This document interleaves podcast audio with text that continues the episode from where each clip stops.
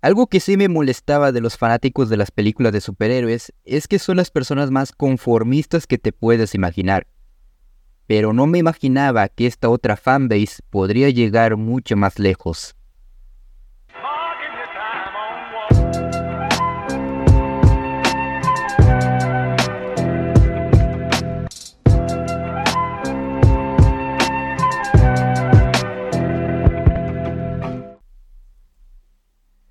Hola gente, muy buenas, bienvenidos nuevamente al Club de la Soberbia y en esta ocasión por fin tuve la bendita oportunidad de ver Five Nights at Freddy.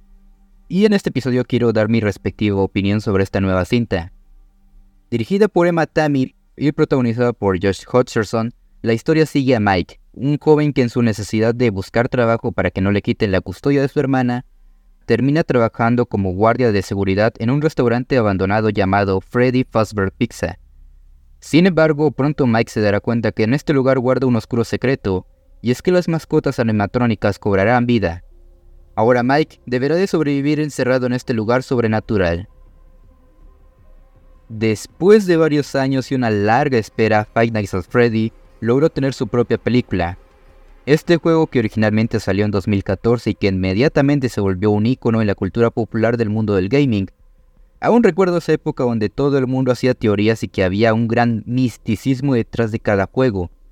Estoy seguro que si eras fanático del juego habrás escuchado una intro en un video de YouTube así.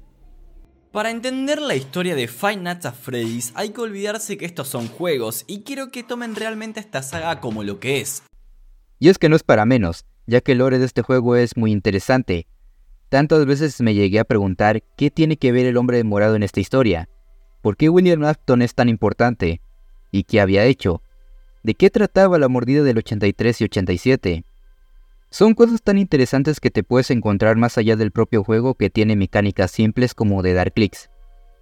Con toda la emoción del mundo y con un presupuesto de 20 millones de dólares, a la fecha en la que estoy grabando este episodio, ha logrado recaudar la gloriosa cantidad de 150 millones de dólares, convirtiendo a la película en un éxito en taquilla, y es entendible teniendo en cuenta todo el apoyo que tuvo de los fanáticos, que después del gran recibimiento que tuvo la gente se espera una secuela para poder continuar con ciertas cosas que dejaron abiertas.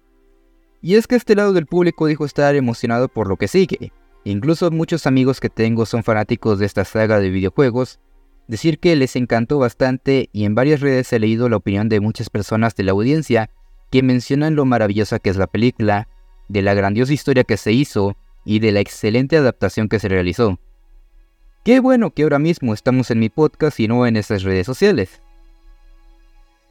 Ah, verán, para mí, honestamente, Five Nights at Freddy es una película... No diría que mala, pero sí horrible. Cabe recalcar que esto es desde mi humilde punto de vista como alguien que sí jugó sus juegos y a que a su vez es un mamador del cine. Si quieres que abra un apartado o un buzón de voz donde me puedes mentar la madre, con mucho gusto lo haré. Pero eso no quita que crea que esta es una mala película. Gente, dejémonos de conformarnos con cualquier cosa, cualquier cucharada de nostalgia que cualquier estudio nos traiga. Ha pasado mucho en los últimos años, más en adaptaciones de videojuego como Resident Evil o la nueva película de Super Mario Bros.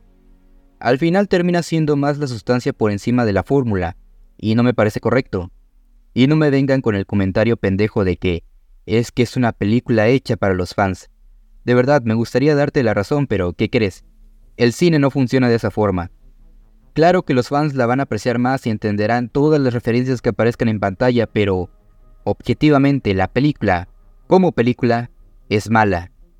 No niego que la película está hecha con mucho corazón porque incluso el creador del juego, Scott Cotton, terminó siendo el productor y guionista de la película.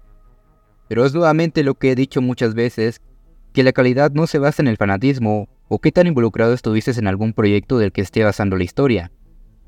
Desglosaré brevemente lo que siento que salió bien y lo que salió mal, porque a pesar de este duro comienzo, sí tiene cosas buenas. Por ejemplo, la ambientación y el estilo visual. Si algo que le falló a Willis Wonderland y me defraudó bastante, Five at Freddy lo hace bastante bien.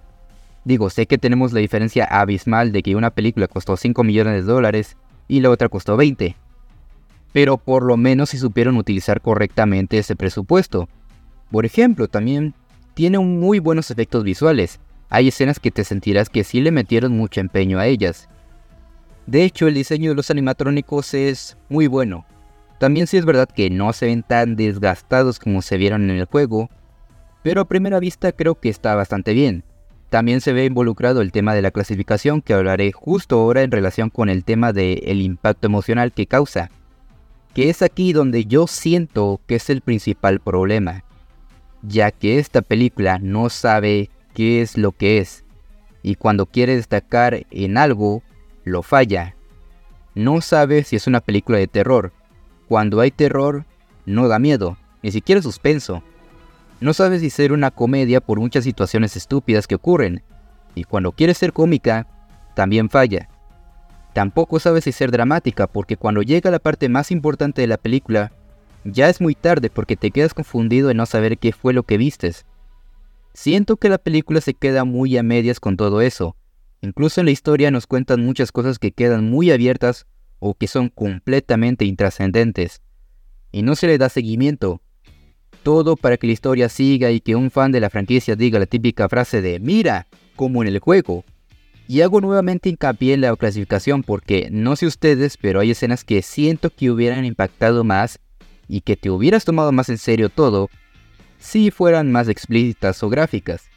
Pero esto se debe a que está clasificada para un público más juvenil y en parte lo entiendo, digo, es una estrategia para vender más boletos, pero nuevamente se queda a medias con todo lo que pudo ser.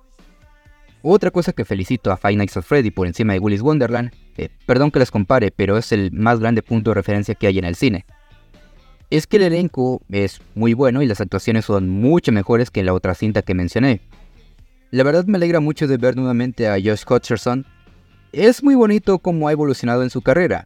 Un día lo ves sobreviviendo en el espacio por un Yumanji espacial, otro día lo ves viajando al centro de la Tierra, otro día lo ves compitiendo en los Juegos del Hambre, u otro día lo ves atormentado por la muerte de su amor platónico para viajar a un lugar imaginario en el bosque.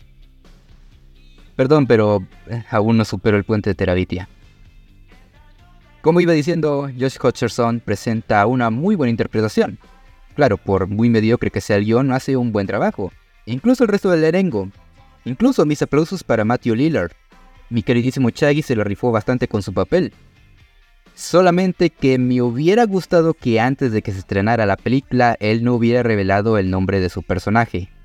Ahora que lo dijo y cuando vi la película por primera vez, no te niego que sí perdí ese factor sorpresa. No lo digo por aquí por si acaso no sabían de esto y no han visto la película y piensan verla todavía. Pero regresando con el resto de los personajes noté que muchos de ellos no importan en la película, incluso llegaron a sobrar y la aparición de algunas noté que era muy conveniente para la película.